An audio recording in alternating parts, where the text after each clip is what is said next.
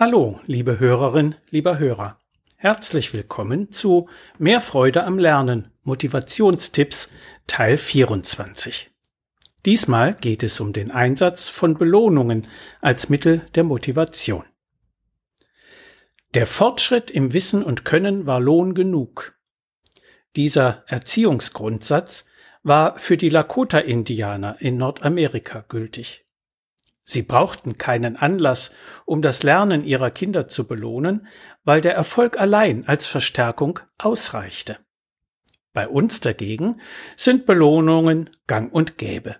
Zum Beispiel lockt manche Mutter Komm, Tobi, wenn du in einer Viertelstunde mit den Hausaufgaben fertig bist, darfst du dir ein Eis kaufen.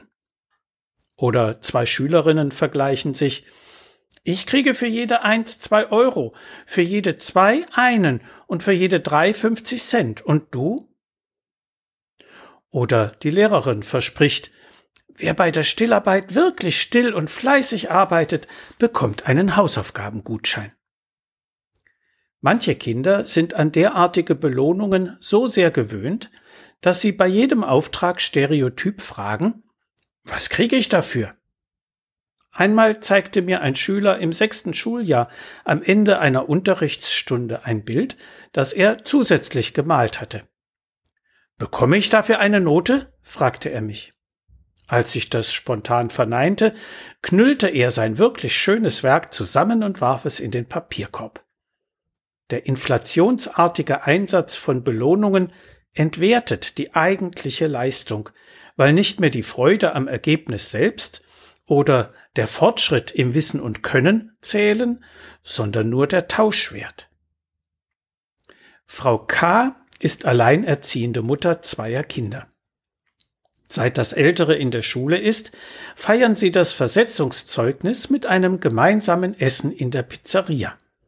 Inzwischen sind die Kinder schon 13 und 11, aber dieses Ritual wird weiter gepflegt. Welche Noten in den Zeugnissen stehen, spielt keine Rolle. Die Kinder haben ihre Verpflichtungen als Schüler wieder einmal ein Jahr lang erfüllt. Das ist Grund genug zum Feiern. Was Frau K. mit ihren Kindern praktiziert, ist unter dem Gesichtspunkt der Motivationsförderung ausgesprochen sinnvoll. Eine eigentlich normale Lernanstrengung würde durch systematisches Belohnen zu einer käuflichen Dienstleistung, was aber, wenn der Dienstleister keine Lust mehr hat, weil die Belohnung ihren Reiz verloren hat? Dann haben die Eltern ein Problem, nicht aber das Schulkind. Eine Mutter fragte mich nach einem Elternvortrag über Motivation, was sie mit ihrem Elfjährigen machen solle. Der habe einfach keine Lust auf Hausaufgaben, sondern gehe stattdessen lieber raus, spielen, ob ich eine Belohnung wisse, die bei einem Fünfklässler ziehen könne. Diese Mutter ist in großer Not, weil der Junge seine Rolle als Schüler nicht verinnerlicht hat.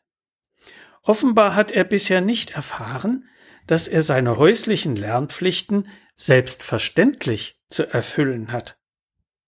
Nun hat die Mutter keine Währung zur Verfügung, um ihn zur Dienstleistung zu veranlassen das Motiv der Anstrengungsbereitschaft, die Freude am zu erwartenden Erfolg und das Bewusstsein, durch eigene Anstrengung zum Erfolg kommen zu können, lassen sich eben nicht durch Belohnungen erzeugen.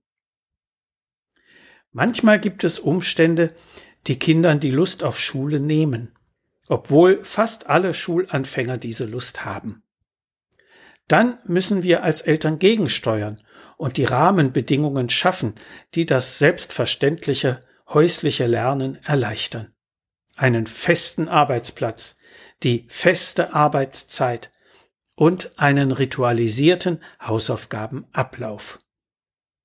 Wir sollten aber auch im gemeinsamen Gespräch, also Eltern, Kind und Lehrer oder Lehrerin, zu erklären versuchen, was denn auf Seiten der Schule die Unlust ausmachen könnte.